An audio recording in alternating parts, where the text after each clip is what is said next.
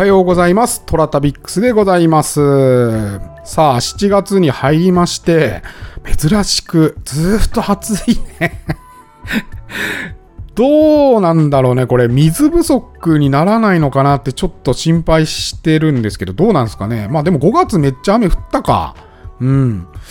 なんか、ゴールデンウィークも雨降ってた記憶があるから、大丈夫なのかな？うん。水不足って言うとね、私の小さい頃に一回だけ断水みたいのがあったことがありましたね。うん。クーラーの水をバケツに溜めて、で、それでトイレを流した記憶が、うちの実家はそれやってましたね。思い出した思い出した。うん。皆さんの家は水不足で何かやったこととかありますかね？あと、電力がやばいらしいね。どうすんだろうね。これ今ピークじゃないから、ピーク来たらめちゃくちゃ爆上がりすんじゃない？電気代。今全部高騰してるしね、円高、あ、違う違う、円安の方ね。円安で燃料費も上がってますから、大丈夫かな ?8 月とかね、電気代3万とか言ったらマジでやべえなっていう感じでございます。皆さんはいかがでお過ごしでしょうかえー天に軌道があるごとく人それぞれに運命というものを持っております。この番組はフォロワー30万人、日本全国を旅するインスタグラマートラタビックスが懐かしい街並みをご紹介したり、旅のよもやま話をすることで奥様の心心の悩みを解決する番組でございます。はい。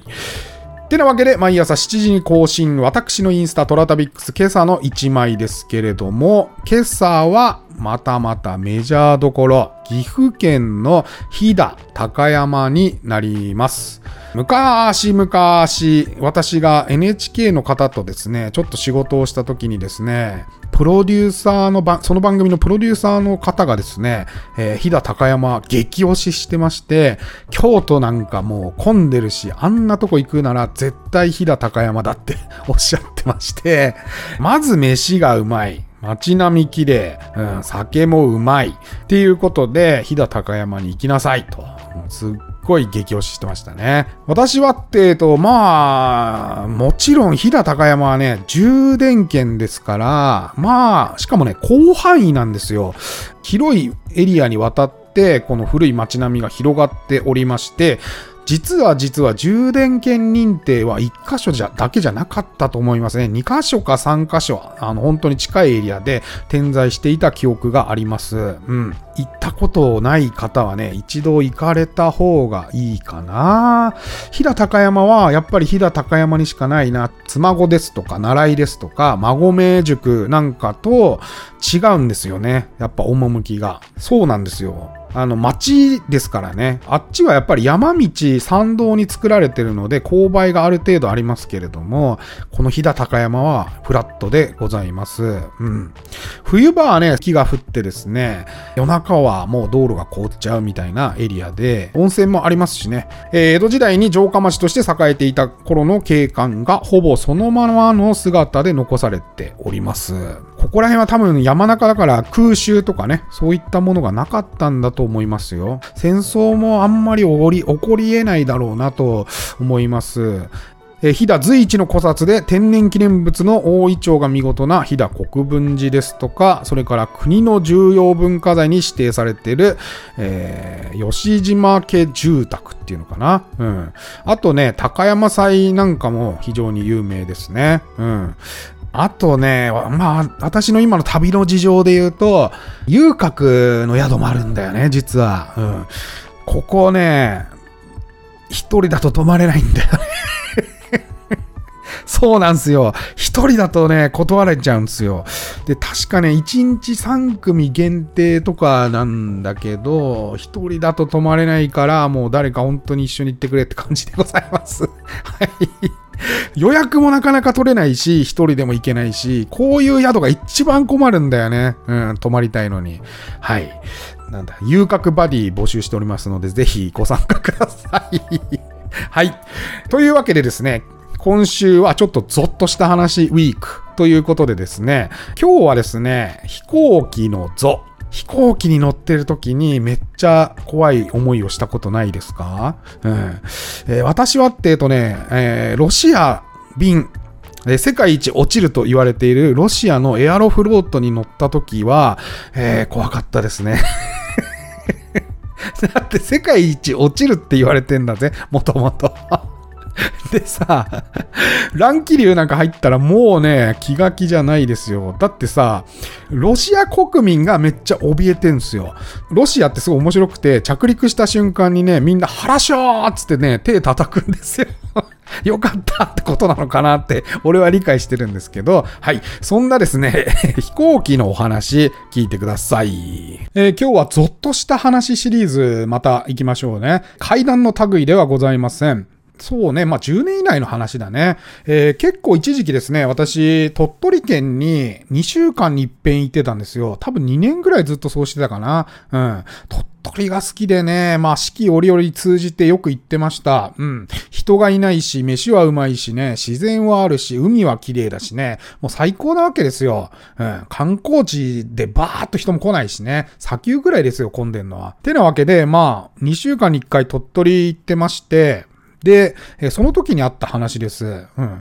大体私は羽田から鳥取まで1時間ちょっとなんですよ。大体金曜日の夜に行って、で、月曜日の早朝便で帰ってきて、そのまま仕事をするみたいのをよくやってたんですが、それはですね、2月ぐらいの話だったと思います。鳥取っていうのは豪雪地帯です。めっちゃ雪降るんですよ。うん。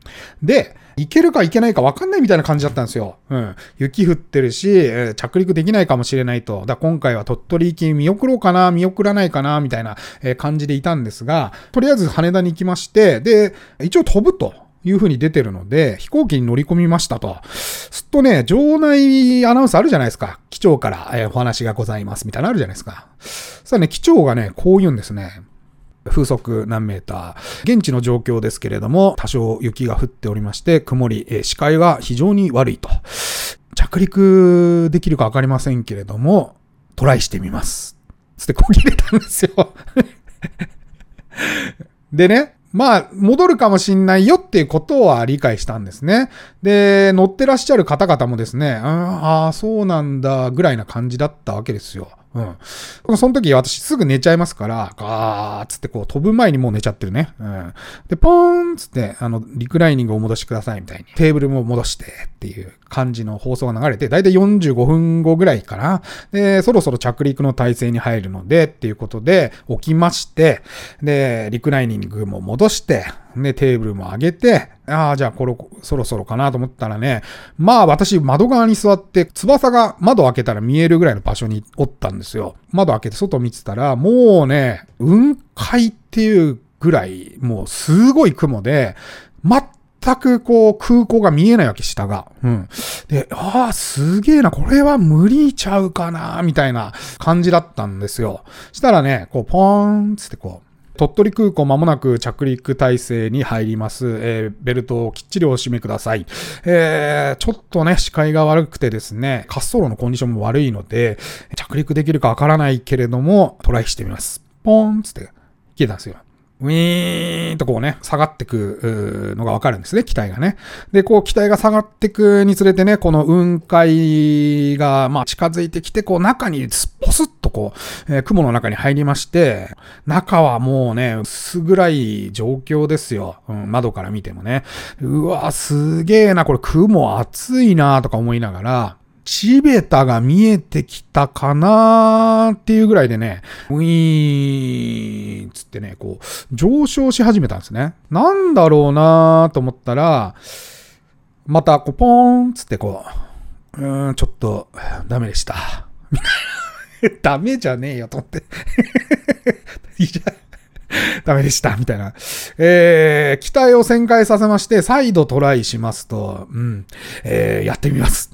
ポーンみたいな。そう、みんなさ、みんなさ、ちょっとさ、それまでさ、見えてきたねとかってね、こうね、言ってる家族連れとかさ、うん、いたんだけど、みんな急に気が引き締まりまして、だから、お、やべえぞ、みたいな。もしかしたら事故るかもしんねえようなところを、この機長はトライしようとしてると いうことで、みんなね、シャキッとしまして、で、ベルトなんかももうギッと締めて、あんた、あんたちゃんと閉まってんのとか言って言ってる奥様方もいらっしゃったりして、ウィーンって旋回してね、えー、下がってったんですよ。で、またこう、雲海にね、ポスッとこう入りました時にですね、えー、私はですね、窓側でこうバーっとこうね、入ってった、降りてった、大丈夫かなちゃんと着陸してほしいなとかと思って、えー、外見てましたら、ドカーンガガガガガガガガガガガガガつって、僕の尾翼の目の前の窓が光ったんですよ。で、それがね、プラズマなんか言って、えー、丸い球体状の光がありますけど、まさにあれが目の前で光ったんですよ。うわーっつって。で、その後、めちゃくちゃ機体がカコンカコンカコンカコンカコンカコンって揺れたんですよ。機内は騒然となりまして、うわーなんだなんだなんだみたいな。えー、なになになになにつってもうみんなね、天に祈る気持ちでね、うわーどうしたどうしたどうしたつったらね、また機体が上昇し始めまして、で、ポーンつって場内アナウンス入りまして、ただいま、雷に打たれました。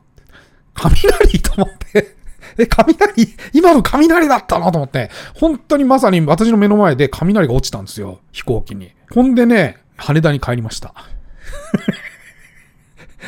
だからね、正味ね、多分2、3時間いたんじゃないかな。行き帰りでだって1時間、2時間はかかりますから、で、トライもしててる、ね、ある程度時間経ってますからね。結局羽田に戻るという。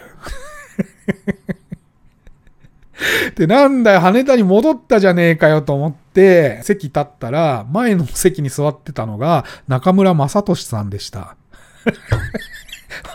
なんかこう、気持ちがいろいろね、動いちゃって、お、な、中村正俊が目の前やと思って なんか心がね、いろいろざわついた一日でございました。皆様、なんか飛行機でね、えー、そんな怖い体験したとかありましたらね、えー、ぜひぜひ、えー、こちらにお寄せください。えー、トラタビックスは皆様からのお便りをお待ちしております。オーディのお便り機能からいただいても結構でございますし、私のインスタアカウント、toratabix、トラタビックスに、DM またコメントいただいても構いません。それでは、いってらっしゃい。